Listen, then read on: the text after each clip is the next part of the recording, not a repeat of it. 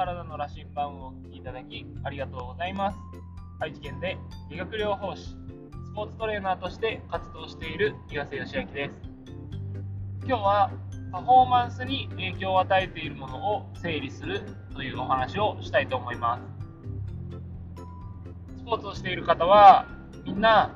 えー、自分が最高のパフォーマンスを試合で発揮したいと考えていると思います。でそれに対して、えー、自分が、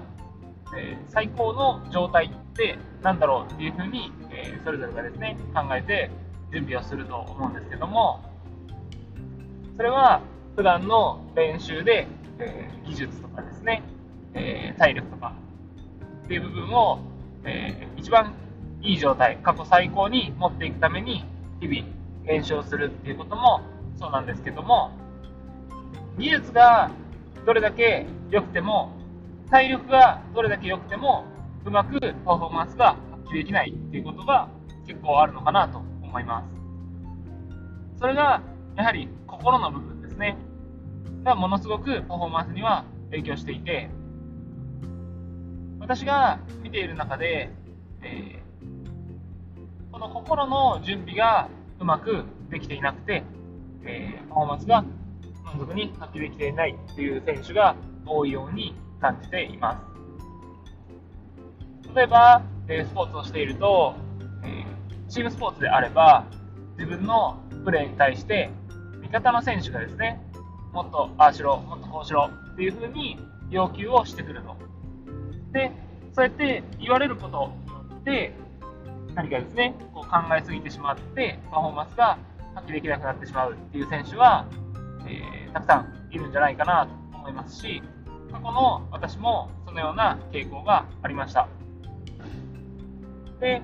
ここはですね、もちろん、その指摘する選手の言い方っていうのにも問題はある部分があると思うんですけども、じゃあ、その環境をですね、周りが整えたところで、そういう発言が本当になくなるのかっていう部分で考えると、なかなかですね、えー、難しい部分もあるのかなと感じています。もちろんルール設定としてある程度はアプローチしていく必要はあるのかなと思っているんですが、そこに影響されないだけの、えー、状態を準備するっていうのは非常に大事なんじゃないかなと思います。で、そこには、やはり普段からその自分が苦手と思う人に対する付き合い方とかですね、っていうのが結構出るんじゃないかなと思います。例えば、苦手と思う人に対して距離を取るような、えー、過ごし方をしている方っていうのは、やはり試合中にそうやって言われたりすると、その人のとの距離を取ろうとしたりとか、えー、その人のことを無視しようとしたりとかっていう風にして、かえってですね、えー、無視しようとすればするほど気になってしまって、試合に集中できなくなる。っていうことはあるのかなと思います。そしたら、普段から自分が苦手と思う方って、えー、きっと自分の環境の中に何人かはいると思うんですね。その人に対してどういうふうに接していくか、また、その人たちをどうして苦手と思っているのかっていう、えー、自分自身のその、えー、心理にですね、向き合っていくと何か見えてくることがあるかもしれません。何か気になってしまうっていうのは、その人に、えー、興味を持っていることなので、嫌いっていうのも、えー、自分が何か惹かれるものがあるから意識をしてしまって、好き嫌いの、えー、推移にあるものですね。反対にあるものは、えー、無関心なので、何かそこに、えー、嫌っていう感情でも関心を持っている時点で、その人が、その人には何かを感じています。その部分が分かるだけでも、その人その人のことをですね、気にしなくなる、えー、一つのきっかけになるかもしれないので、自分自身と向き合うことが大切かなというのが、えー、私なりの考えで考えです。で、またですね、そのチームメイトだけでなく、普段のプライベートですね、プライベート、えー、スポーツ以外の人間関係だったり、えー、何かこう問題ですね。っていうものがあるとスポーツに集中できなくなったりスポーツ中にイライラしやすくなったり落ち込みやすくなったりっていう風に精神的に不安定な状態になります。それは職場で何かトラブルがあったり仕事を残しているような状態で、えー、試合に挑む、えー、ごめんなさい。これはアマチュアスポーツ限定で考えてますけど話しちゃってますけど普段の仕事ですね、えー、仕事で何かそういうモヤモヤを残した状態で試合をしようとしたら何かですねそのモヤモヤしている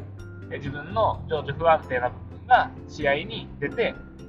いつもだったら、えー、そんなことでイライラしなかったり、えー、切り替えられるものが何かですね必要以上に落ち込んでしまったりだとか、えー、イライラしてしまったりとかっていう風に、えあってそれがパフォーマンスを邪魔したりします。これは仕事だけでなく、もちろん家庭の問題もそうですし、また、それ以外の部分でも何かあるかもしれないです。なので、えできるだけ試合の日、そのプレーに集中する日っていうのは、自分の、えー、その競技以外のことの問題もしっかりと解決した上で、いい心身の状態で、えー、試合に挑むっていうのが、えパフォーマンスを発揮するための、パフォーマンスを発揮するために必要な条件なのかなと思うので、もし、仕事は仕事、スポーツはスポーツっていうふうに分けて考えている方がいらしたら、そこはですね、えー、切っても切り離せない関係にあるものというふうに捉ええー、自分自身の心身の状態を最高の状態で試合を迎えられるように、えー、取り組んでいきましょう。なので、えー、私はですね、例えば試合の日かがあれば、しっかりとその問題が解決するように、え、取り組んだり、えー、何かですね、タスクを残すことがないように、できるだけですね、えー、その手前の週は残業してでも仕事が片付くように整理したりしています。